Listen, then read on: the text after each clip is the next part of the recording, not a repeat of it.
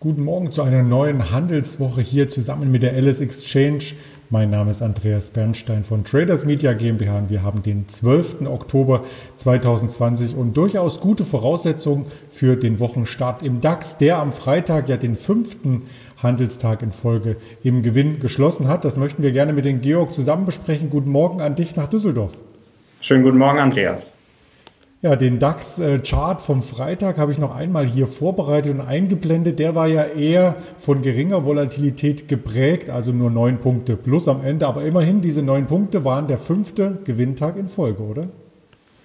Da hast du recht, das sah auch gut aus. Äh, wenn gleich mal sagen muss, die Handelsrange am Freitag war relativ eng. Wir haben uns bewegt zwischen 13.010 Punkten bis 13.096.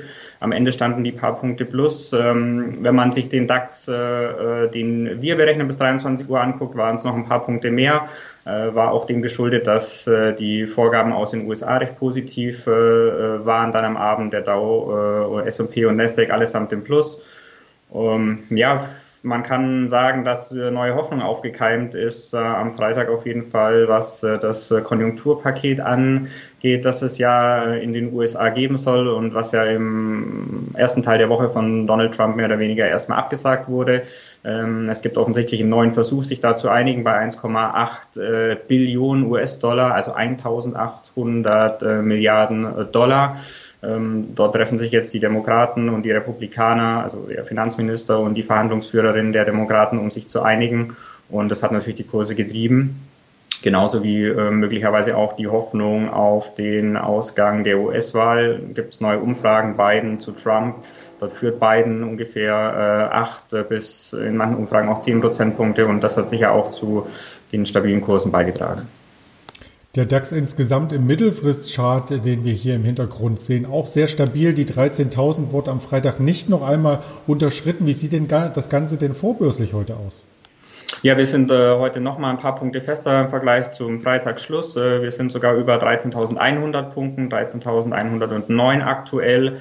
Ähm, Blick auf die Top-Gewinner äh, heute Morgen, da sticht Daimler ins Auge. Die ähm, haben zwei äh, Analysten-Einschätzungen ähm, heute Morgen bekommen. Einmal von Goldman Sachs, die die Aktie auf Buy hochgestuft haben mit Kursziel 60 äh, Euro und dann auch JP Morgan auf Overweight gestuft mit Kursziel 63 sogar von zuvor 54 und das äh, hilft der Aktie heute Morgen mit einem Plus von 1,7 Prozent auf jetzt knapp äh, 49 Euro.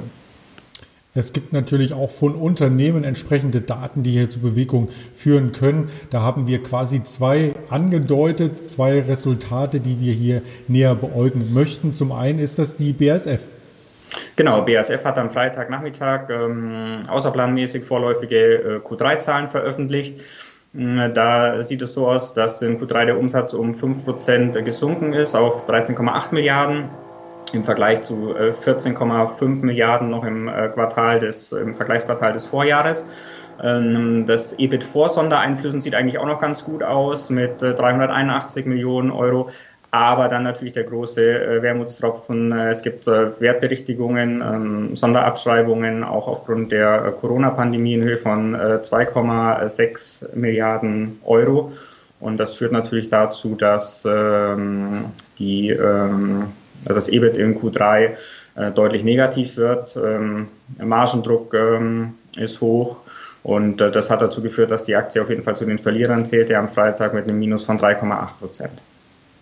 Das Ganze hält sich heute vorbörslich etwas auf. Die BASF, wie wir eben gesehen haben, vorbörslich leicht im Plus. Und eine Meldung kam auch noch zur BASF am Wochenende. Und zwar sind hier 300 Kilogramm des Stoffes Imidazol in den Rhein geflossen. Also da haben quasi die ähm, Klärwerke, die hinter das Chemiewerk geschaltet sind, so ein bisschen Überlauf bekommen. Aber das Unternehmen hat schon gesagt, es besteht keine Gefahr für die Mikroorganismen und diejenigen, die direkt am Rhein wohnen. Aber dennoch, so etwas kann natürlich auch immer passieren. Das zweite Unternehmen, was wir hier noch einmal mit Geschäftszahlen in den Vordergrund stellen möchten heute Morgen, ist Covestro. Genau, auch Covestro hat am Freitagnachmittag äh, vorläufige Q3-Zahlen gemeldet. Hier war der Anlass, dass man bei der Stellung der Zahlen auf ein positiveres Ergebnis gestoßen ist als zunächst vermeldet und auch als die Konsensschätzungen waren. Das vorläufige EBTA beträgt hier 456 Millionen Euro gegenüber 373 Millionen Euro erwartet. Ähm, das ist zurückzuführen auf ähm, eine Verbesserung bei den Kosteneinsparungen und auch auf bessere Margen. Äh, der Umsatz äh, hat sich gar nicht so stark verändert. Äh, der ist eigentlich sogar ein bisschen schwächer als erwartet, aber eben durch den veränderten, ähm, durch die veränderten Margen und die Kosteneinsparungen führt es zu dem besseren Ergebnis. Es wurde auch der Ausblick für das Gesamtjahr angehoben. Man ging bisher von 700 Millionen bis 1,2 Milliarden Euro Gewinn aus, also EBTA. Und das wird jetzt auf jeden Fall laut der ad hoc in Richtung 1,2 Milliarden Euro liegen. Der Aktie hat es gar nicht so sehr geholfen. Die war dann am Ende sogar leicht im Minus. Äh, in unserem Späthandel am Freitag dann aber auch äh, im Plus geschlossen bei 45,04 Euro. Auch dieser Wert ist heute vorbörslich leicht im Plus, wie der Gesamtmarkt, wie du schon eben sagtest. Und das Spannende bei Covestro war, als die Zahlen über die Ticker kamen am Freitag, wurde die Aktie sogar kurz vom Handel ausgesetzt. Also das ist auch relativ selten. Also da war ähm, erstmal Unruhe quasi im Aktienkurs zu spüren. Doch am Ende hat sich das alles hier auf einem äh, soliden Niveau eingependelt. Was wir auch vom Freitag noch ein wenig mit in die neue Woche nehmen müssen thematisch, das ist die Übernahme von AMD wir hatten dazu in der Wochenendschalte etwas ausführlicher berichtet, doch vielleicht noch einmal kurz der Blick und dein Statement zu dieser Übernahme. Die Konsolidierung in dem äh, Chip-Halbleitersektor ähm, scheint weiterzugehen. Es soll die Übernahme geben von Xilinx durch AMD. Äh, das Volumen äh, soll 30 Milliarden Dollar betragen, möglicherweise sogar noch etwas mehr ähm, damit AMD dort äh, zum Zug kommt bei der Übernahme.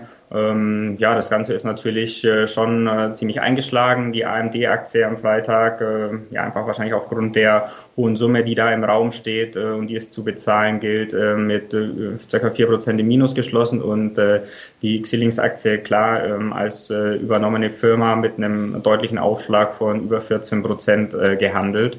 Ähm, ja, das war so die Story dahinter. Das könnte auch ein wenig Infineon noch anfachen. Vielleicht ähm, die Aktie auch noch als letzten Blick auf einen der DAX-Werte heute vorbörslich ebenfalls im Plus.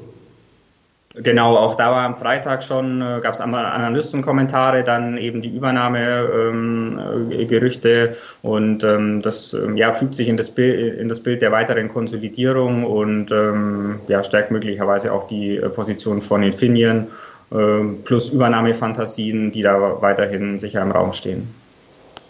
Genau, das war auch das äh, Kernthema mit am Wochenende. Und wer sich da noch einmal informieren möchte und die entsprechende Sendung nachvollziehen möchte, dem sei quasi der YouTube-Kanal empfohlen oder natürlich auch die Hörversion hier auf Spotify, Deezer und Apple Podcast, ebenso wie das heutige Marktgespräch, was es dort geben wird. Und dafür bedanke ich mich bei Georg und sende ihm schöne Grüße nach Düsseldorf.